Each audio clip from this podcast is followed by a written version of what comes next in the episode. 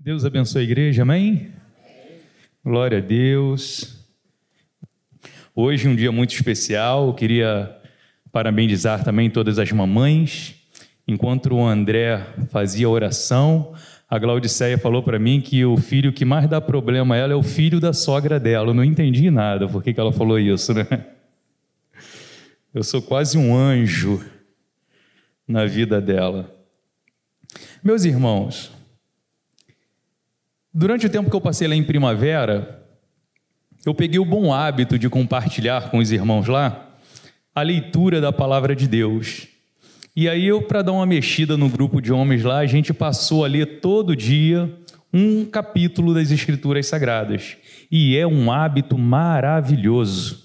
E nós aqui em São João de Meriti estamos nessa prática de ler diariamente um capítulo das Escrituras Sagradas. Então você que é homem, caso não esteja ainda no grupo de homens, eu não sei quem está quem é o líder? O Marcão, se eu não me engano, é o líder do grupo de homens. Você pode dar o seu nome lá, ele te inserir no grupo e você fazer essa caminhada conosco que tem sido bênção. A gente ler o capítulo, não tem hora marcada, você lê quando você pode, mas é muito bom quando você termina de ler, você botar lá leitura concluída. Se quiser fazer um resumo daquilo que você entendeu, coloca lá, porque um vai incentivando o outro e a gente está ali todo dia envolvido com a palavra palavra de Deus. Pois bem, mês passado, a gente passou o mês inteiro envolvido com o livro de Atos dos Apóstolos. E eu confesso a você que cada capítulo lido é uma aventura. E nasceu um desejo no meu coração de pregar capítulo a capítulo do livro de Atos dos Apóstolos. Hoje nós vamos então falar sobre o capítulo de número 1. E numa outra oportunidade a gente vai falar sobre o segundo capítulo, sobre o terceiro e assim por diante, como Deus for dando graça. Então, abra sua Bíblia no livro de Atos dos Apóstolos, capítulo de número 1. Nós estamos com um tempo a nosso favor, né? E eu vou usar esse tempo. Eu vou ler todo o capítulo de Atos dos Apóstolos, tá bom? Diz assim a palavra de Deus: Escrevi o primeiro livro, ó Teófilo, relatando todas as coisas que Jesus começou a fazer e a ensinar, até o dia em que, depois de haver dado mandamento, por intermédio do Espírito Santo aos apóstolos que escolhera, foi elevado às alturas. A estes também, depois de ter padecido, se apresentou vivo, com muitas provas incontestáveis, aparecendo-lhes durante quarenta dias e falando das coisas concernentes ao reino de Deus. E comece e comendo com eles, determinou-lhes que não se ausentassem de Jerusalém, mas que esperassem a promessa do Pai, a qual disse ele: De mim ouviste. Porque João, na verdade, batizou com água, mas vós sereis batizados com o Espírito Santo não muito depois destes dias. Então os que estavam reunidos lhe perguntaram: Senhor, será este o tempo em que restaures o reino a Israel?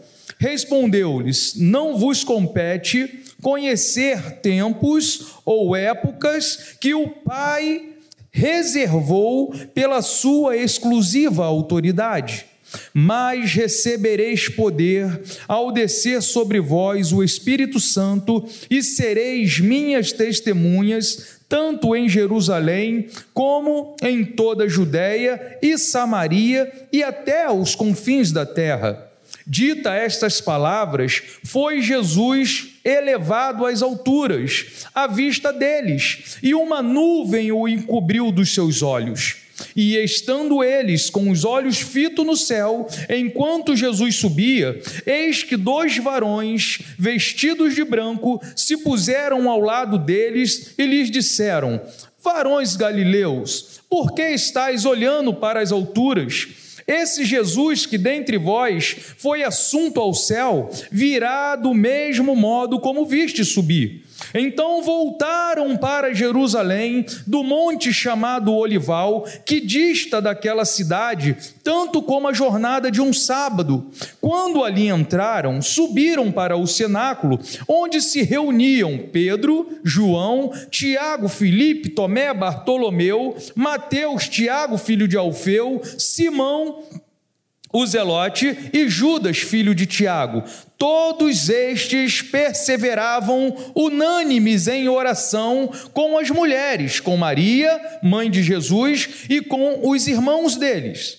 Naqueles dias levantou-se Pedro no meio dos irmãos. Ora, compunha-se a assembleia de umas cento e vinte pessoas e disse: Irmãos, convinha que se cumprisse as Escrituras, que o Espírito Santo proferiu anteriormente por boca de Davi, acerca de Judas, que foi o guia daqueles que prenderam Jesus, porque ele era contado entre nós e teve parte neste ministério. Ora, este homem adquiriu um campo com preço da iniquidade e, precipitando-se, rompeu-se pelo meio e todas as suas entranhas se derramaram.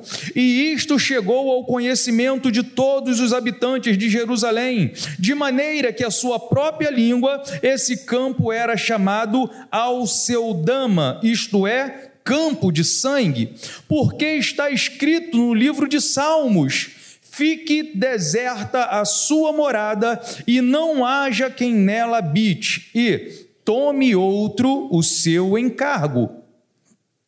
É necessário, pois, que dos homens que nos acompanharam todo o tempo que o Senhor Jesus andou entre nós, começando no batismo de João, até o dia em que dentre nós foi levado às alturas, um destes se torne testemunha conosco da sua ressurreição.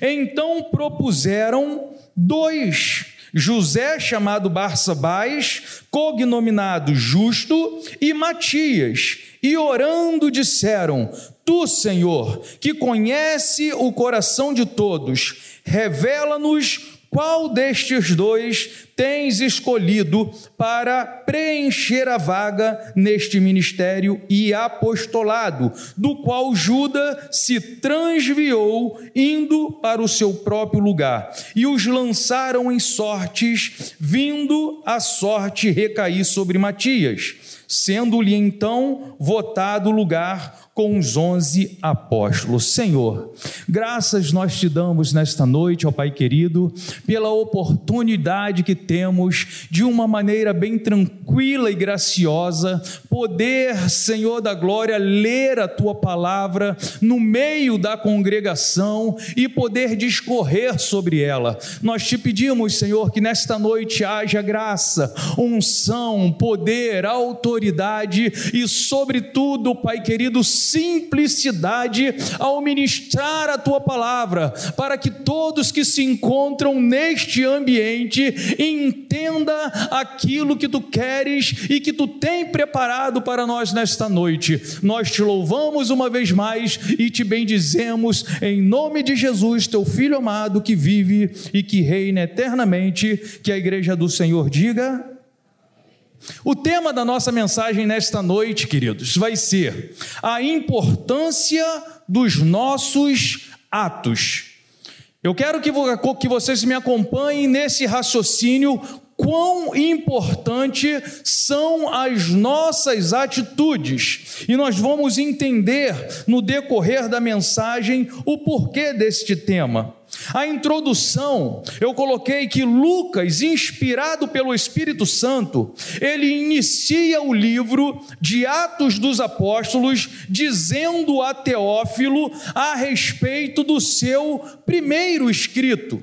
É isso que Lucas faz logo no primeiro versículo, quando ele diz: Escrevi o primeiro tratado, ó excelentíssimo Teófilo. Teófilo já sabia que Lucas tinha escrito o primeiro tratado, porque o evangelho de Lucas, quando escrito, foi direcionado também a esta pessoa. Se realmente Teófilo é uma pessoa, alguns estudiosos acham que o excelentíssimo Teófilo é apenas um título a quem se refere o autor. Mas eu gosto de pensar que Teófilo é uma pessoa pessoa, e que Lucas direcionou, que, que o evangelista Lucas direcionou a ele tanto o primeiro livro, que ele fala que ele escreveu de maneira ordenada todos os atos de Jesus. Ele, depois de fazer uma curada investigação ordenada, colocou em ordem tudo aquilo que Jesus fez, desde o dia do seu batismo e até o dia que ele foi elevado às alturas, e colocou no Evangelho de Lucas e enviou para Teófilo esse tratado.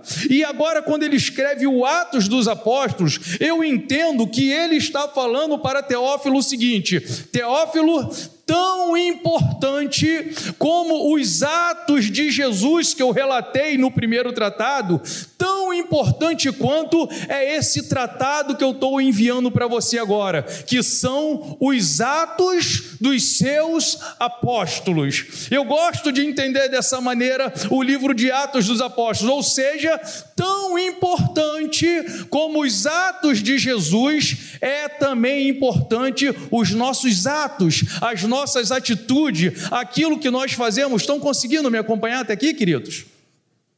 Por quê?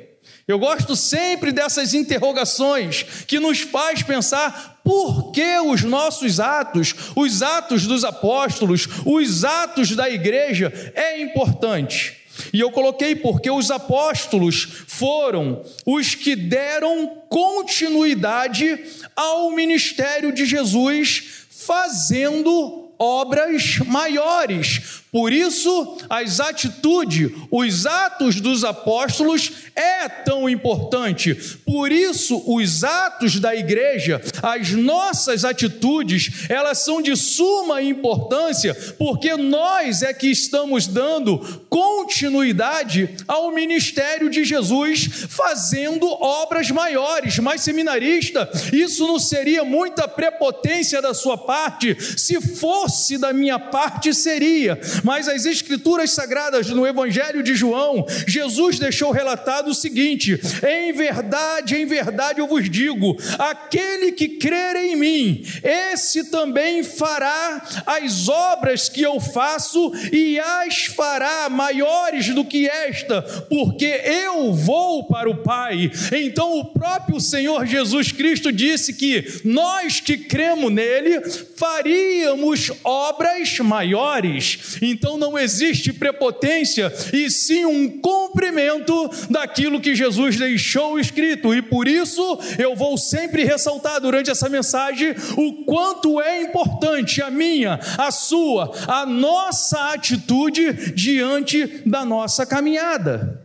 A pastora Claudete, ela fala com muito bem sobre a questão de nós da Maranata darmos continuidade a uma obra que começou lá atrás com o Dr. Alcioli. Ela sempre fala nisso, o início da Maranata, um homem de Deus que teve uma experiência com o Espírito Santo e aí não teve mais como ficar aonde ele cultuava e iniciou uma reunião de oração na sua casa que cresceu até chegar a nós. E agora os nossos nossos pastores que já estão ficando com a sua idade avançada, precisa de formar novas lideranças. E a pastora Claudete fala para essa liderança sobre a bênção da continuidade. Vocês não têm o direito de errar. Por quê? Porque vocês estão dando continuidade. Os pastores estão já passando o bastão para vocês. Vocês vão pegar esse bastão e daí vai continuar essa caminhada por mais 50, luta por mais 100 anos, sei lá, até Jesus Cristo voltar. E ela fala com muita propriedade sobre isso. E aí eu vou um pouquinho mais além,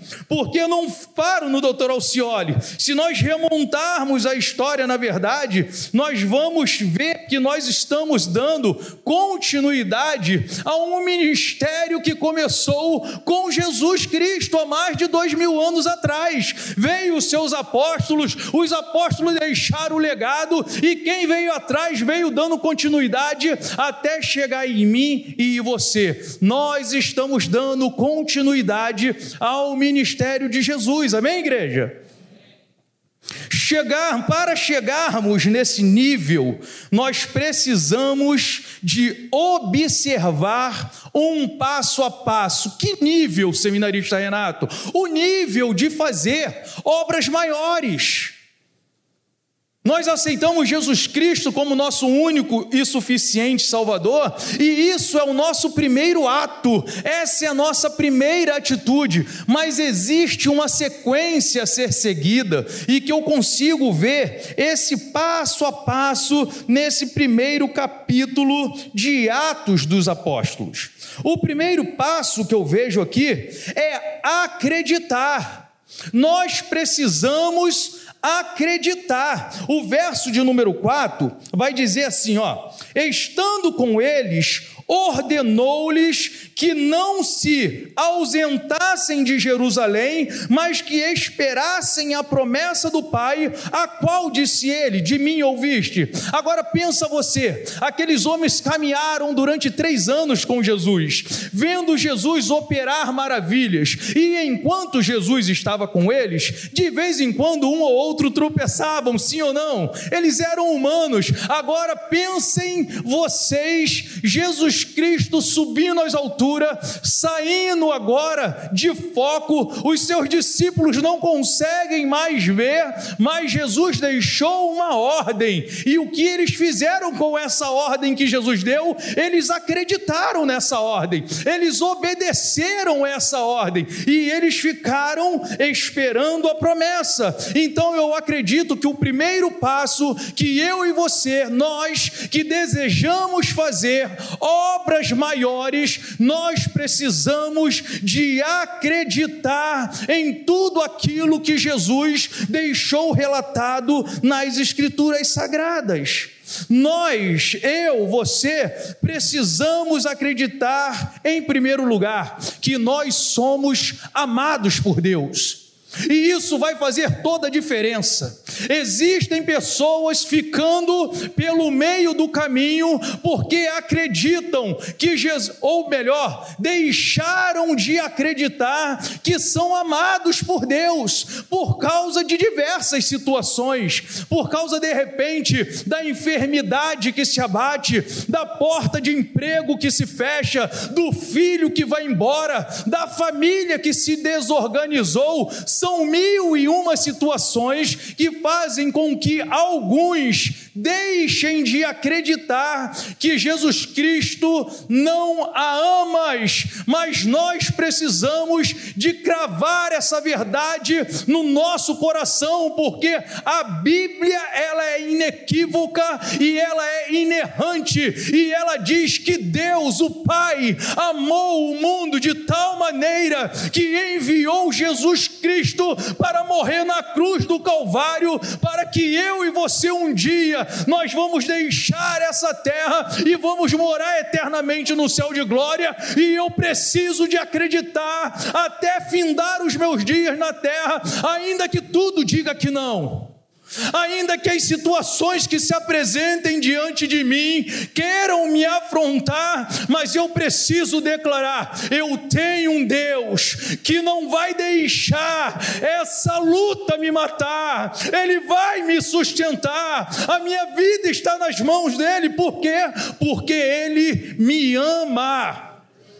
Deus me ama e a minha mente precisa de estar cauterizada com essa verdade, e você também. Nós precisamos de acreditar que somos amados do Senhor. Nós precisamos de acreditar que todas as coisas cooperam para o nosso bem.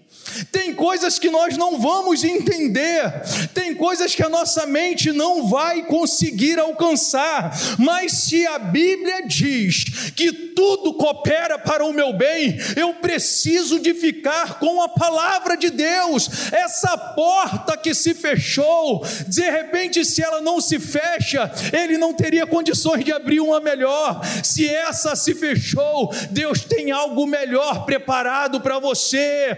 O teu filho foi embora. Eu ouvi de um grande homem de Deus neste lugar. Ele apenas está escrevendo o seu testemunho, e quando voltar, o nome de Deus vai ser glorificado. Essa doença se abateu. Você foi parar no hospital, eu não entendi. É porque alguém lá precisava de ouvir do amor de Jesus, e como você está cheio de Deus, Deus te levou até aquele hospital para você derramar o rio de água viva que flui de dentro de você. Todas as coisas, não são algumas, todas coisas cooperam para o bem daqueles que amam ao Senhor. E se a minha mente não conseguir alcançar agora, eu peço a Deus para que eu não dê lugar à minha razão e viva pela fé naquilo que está escrito. Todas as coisas cooperam para o bem daqueles que amam a Deus. Quando nós acreditarmos nessa verdade, o nosso coração tem paz para prosseguir fazendo obras maiores, querido. Quando nós acreditamos nessa verdade que todas as coisas cooperam, nós não vamos desanimar no meio do caminho, porque uma porta se fechou, porque o teu namorado te abandonou, porque o teu filho foi embora, porque a doença se abateu. Não, quando nós cremos que tudo coopera para o bem daqueles que servem a Deus, para aqueles que amam ao Senhor, a gente segue fazendo a obra do Senhor com paz no coração. Antes de começar o culto, nós estávamos conversando aqui. O nosso Deus é aquele que nos traz paz, mesmo em meio à guerra.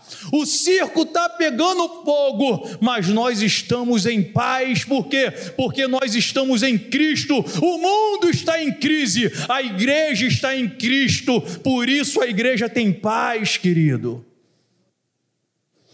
Nós precisamos acreditar que aquele que começou a boa obra ele é fiel para completá-la, querido. Essa verdade ela precisa estar arraigada em nossos corações. Filipenses 1:6. Tendo por certo isto mesmo, que aquele que começou em vós a boa obra aperfeiçoará até o dia de Cristo Jesus. O Senhor começou uma obra em mim, querido. O Senhor começou uma obra em você. Eu gosto muito muito de um dizer que antigamente nós usávamos na camiseta: perdoe, eu estou em obra, né? Porque a obra ela cria um transtorno momentâneo, mas quando a obra termina, traz uma sensação gostosa e nós somos assim, nós estamos em obra. Hoje, um pouquinho melhor do que ontem, amanhã, um pouquinho melhor do que hoje, e assim Cristo vai nos aperfeiçoando até o dia de Cristo, porque a Bíblia vai dizer que a, é a luz do. Como que é o versículo?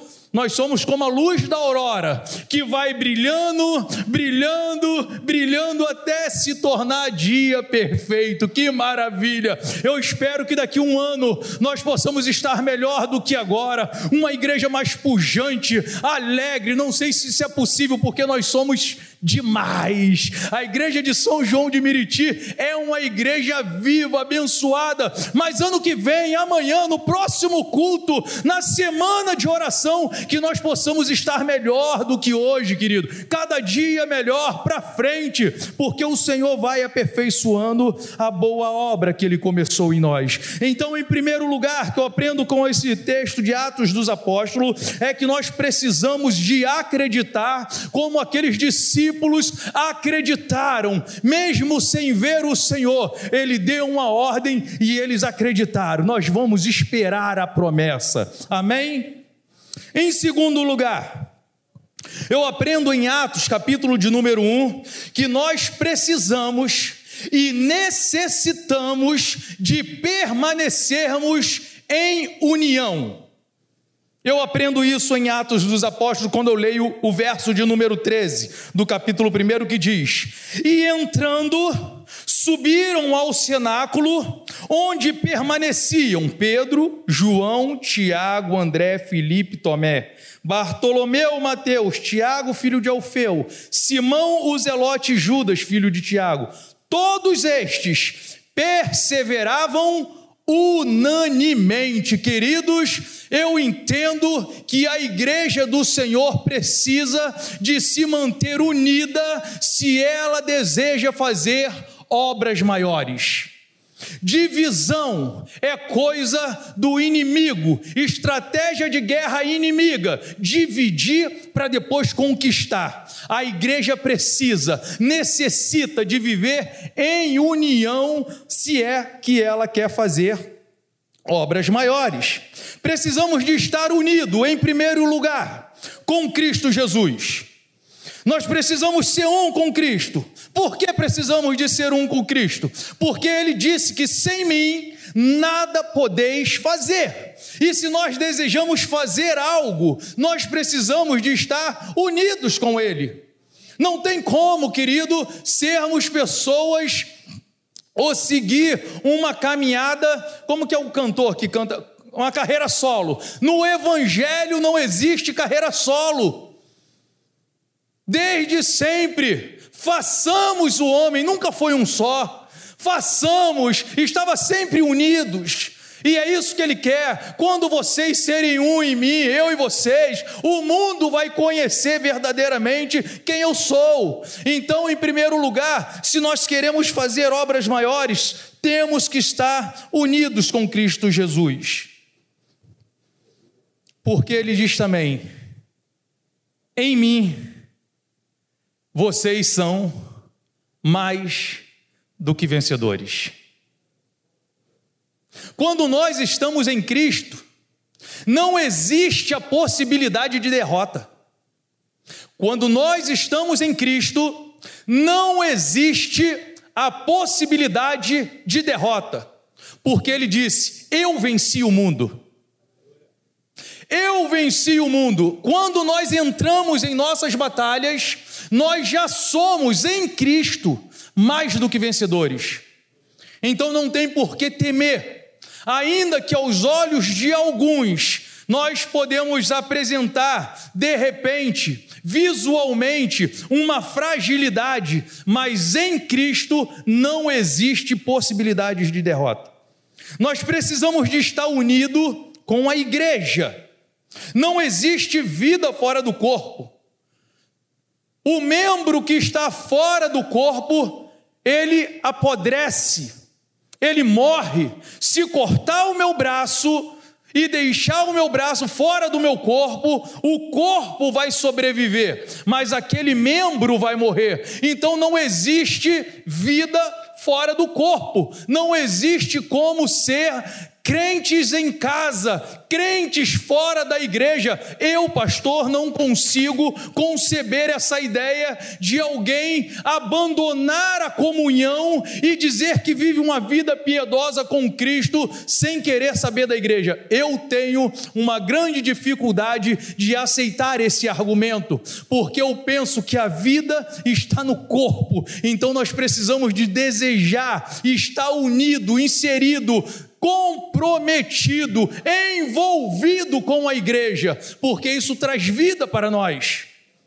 E hoje, infelizmente, nós temos alimentado alguns crentes que se dão o luxo, o prazer de escolher o culto que quer frequentar. Se eu vou de manhã, não preciso mais ir à tarde. Se acham já que não precisam mais de estar nesse ambiente aonde Deus fala, aonde Deus brada, aonde as nossas emoções são curadas. Queridos, nós precisamos de cultuar todos os dias dias.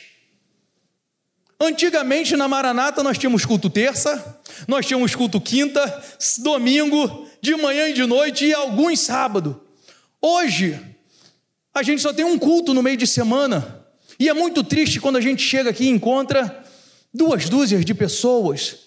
E a gente até entende, nós, não, nós somos flexíveis. Muitos estudam, muitos trabalham, muitos não têm como vir, mas quando eu penso na possibilidade de muitos de nós estarmos deitados em berço esplêndido e a igreja aqui batalhando para que algo de Deus aconteça na vida da própria igreja e vocês, em vez de estar aqui ajudando, estão relaxados em casa. Eu fico triste quando esse pensamento vem na minha mente porque eu penso que nós deveríamos estar unidos no mesmo propósito, querendo ver o avançar do reino, e isso só vai ser possível quando nós estivermos unidos à igreja de verdade. E aí sim, ainda que se formos duas dúzias, Deus vai fazer proeza. Se formos milhares, Deus vai fazer proeza desde quando o nosso coração esteja inteiro na Sua obra, inteiro no Seu reino. Precisamos, queridos, estar unido com a igreja. O que eu aprendo também em Atos, capítulo de número 1, é que além de nós estarmos unidos, nós precisamos de manter uma vida responsável de oração. Nós precisamos de cultivar uma vida de oração. E aí, o, o versículo que complementa lá, né, o 14, diz justamente isso. Eles estavam unidos, unânimes em oração. Eles não paravam de orar, eles não esmoreciam na oração. E eu penso que o tipo de oração que esses homens estavam fazendo é a oração de Lucas capítulo 18, a qual nós estudamos aqui na quinta-feira passada. Não uma oração para as nossas necessidades momentâneas, que é muito lícito se fazer, mas uma oração que visa buscar revestimento do alto, sermos cheios do Espírito Santo, cheios cheios do poder de Deus para avançarmos fazendo obras maiores, querido. É esse tipo de oração que nós temos que orar dioturnamente sem desfalecer.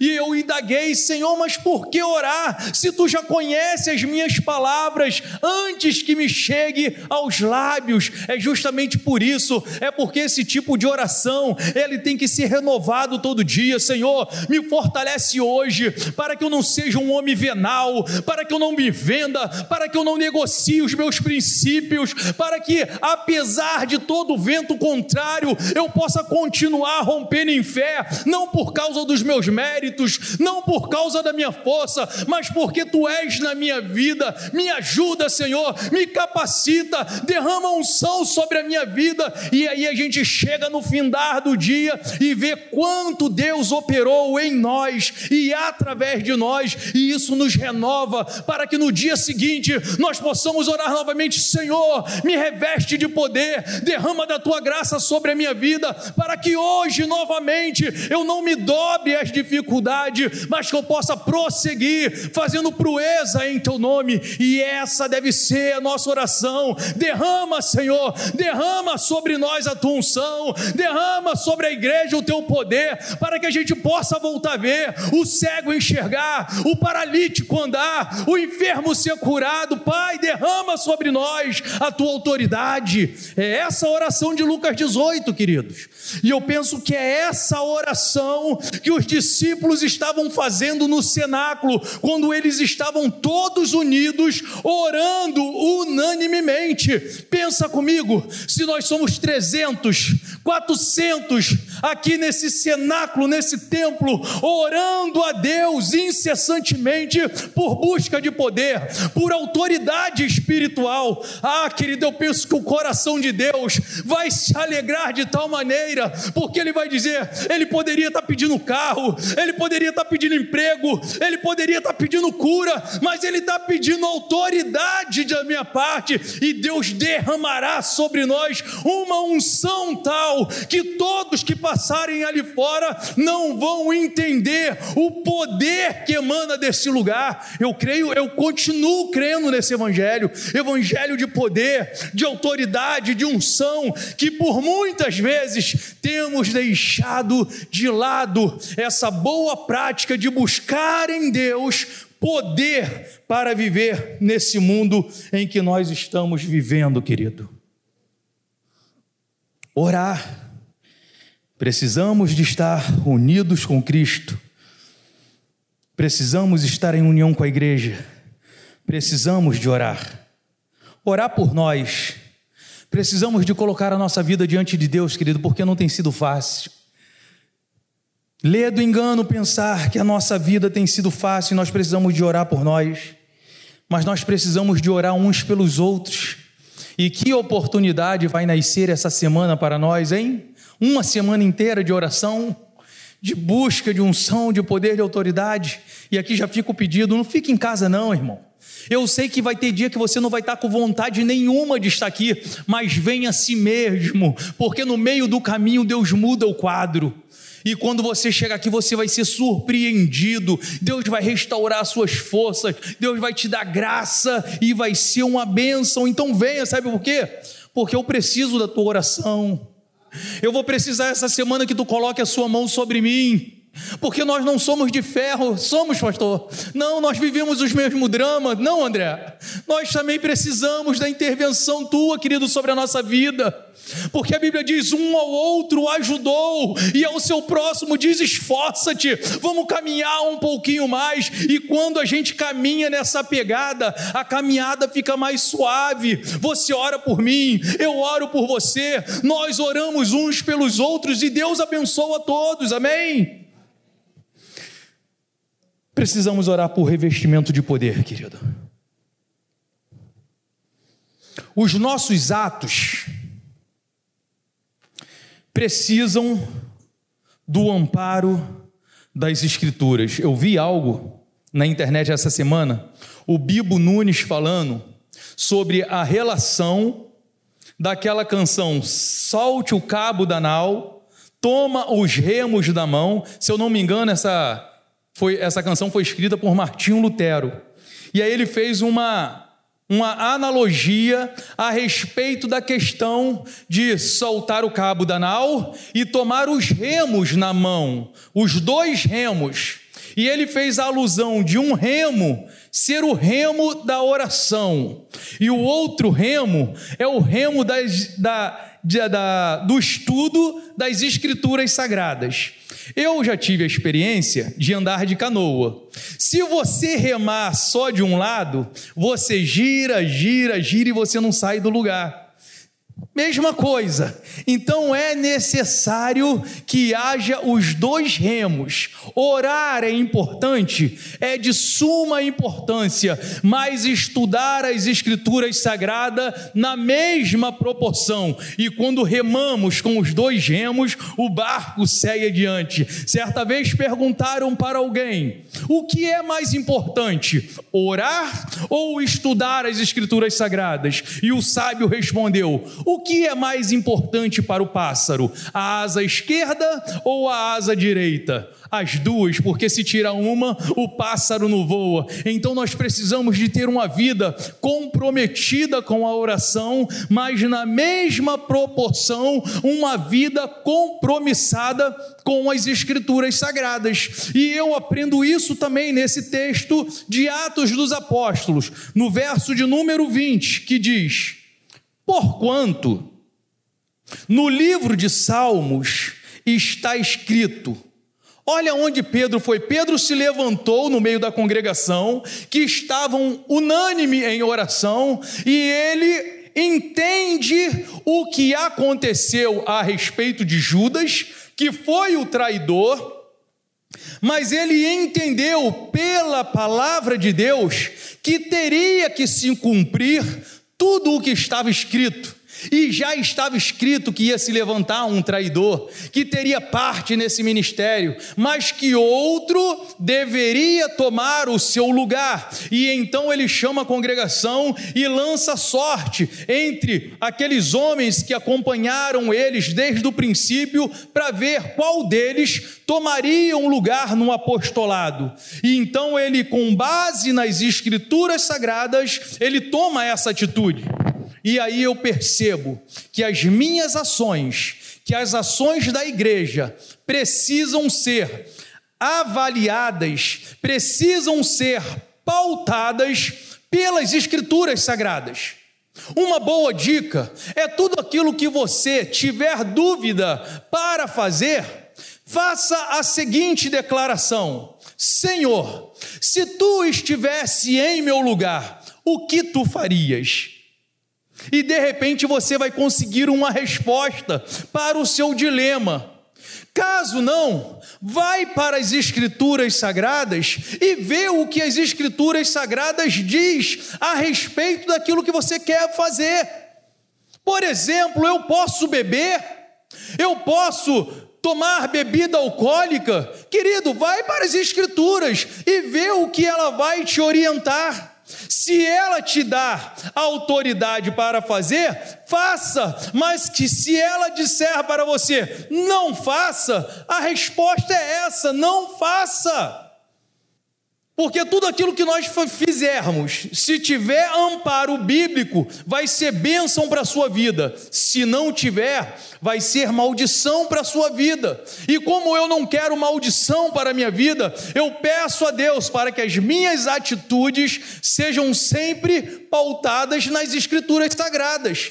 Eu posso agredir a minha esposa com palavras, eu posso agredir a minha esposa fisicamente, porque ela tem que ser submissa a mim. Vai para a palavra.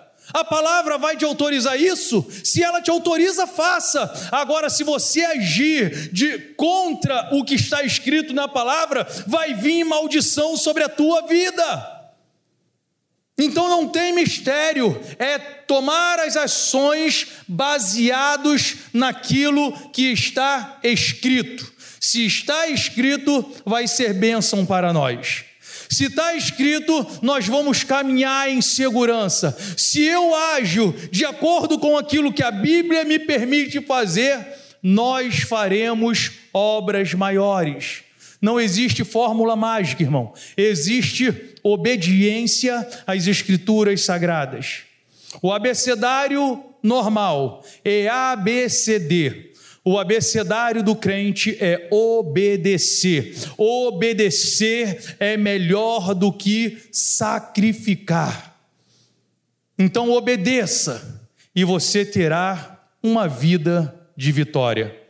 Tão importante quanto os atos de Jesus Cristo, são importantes também os nossos atos. Por quê? Porque nós somos embaixadores do reino. Nós carregamos o nome de Cristo sobre nós e tudo aquilo que nós fazemos, nós estamos dizendo: tem uma patente aqui nos meus ombros. Então, cuidado com as suas atitudes. Cuidado com aquilo que você faz quando o pastor não está te vendo. Cuidado com aquilo que você faz quando a sua esposa não está te vendo. Quando o seu patrão não está te vendo. Cuidado com essas atitudes, porque nós entregamos as nossas vidas na mão de um Deus que tem os olhos como chama de fogo e que penetra todas as coisas. Diante de Deus não tem como usar máscaras, porque Ele vê todas as coisas. E o que Ele deseja é que a igreja dele seja dia a dia curada, purificada, para que o dia em que a trombeta soar, nós possamos ouvir o nosso nome ser chamado. Eu não sei se você já perdeu esse hábito de pensar no arrebatamento, porque muitos já deixaram de pensar, mas eu sonho com esse dia, quando a trombeta soar e eu ouvir o meu nome ser chamado. Se eu ouvir o meu nome ser chamado, eu vou concluir: eu consegui vencer, eu consegui romper todas as barreiras e eu vou entrar para aquele estágio aonde a Bíblia diz: não haverá mais choro não haverá mais preocupação, porque agora nós vamos morar eternamente num céu de glória. Pensa como será lindo. Vinde benditos de meu Pai possuir por herança aquilo que eu tenho preparado para vocês desde a fundação do mundo. Que coisa maravilhosa! Agora pensa comigo, quão terrível será. Apartai-vos de mim, maldito, mas Senhor, em teu nome eu profetizei, em teu nome eu preguei, eu ministrei louvor, Senhor, na tua casa. Apartai-vos de mim, malditos, porque eu não vos conheço Uau, que coisa terrível vai ser! Lê do engano pensar, querido, se porque nós estamos dentro de um ambiente gostoso, climatizado como esse, isso nos garante a vitória. Isso nos garante o céu, não. O que nos garante o céu é viver uma vida de fidelidade ao Senhor, uma vida piedosa nesta terra. Então, em nome de Jesus, que nós possamos permitirmos sermos tratados pelo Senhor todos os dias e hoje o Senhor possa estar tratando um pouquinho mais o seu caráter, o meu caráter, e que amanhã, quando nós estivermos aqui orando, que o Senhor trabalhe um pouquinho mais, que você se permita um pouquinho mais, para que dia após dia nós possamos sermos trabalhados para o Senhor e sermos uma bênção na mão de Deus. Amém, querido?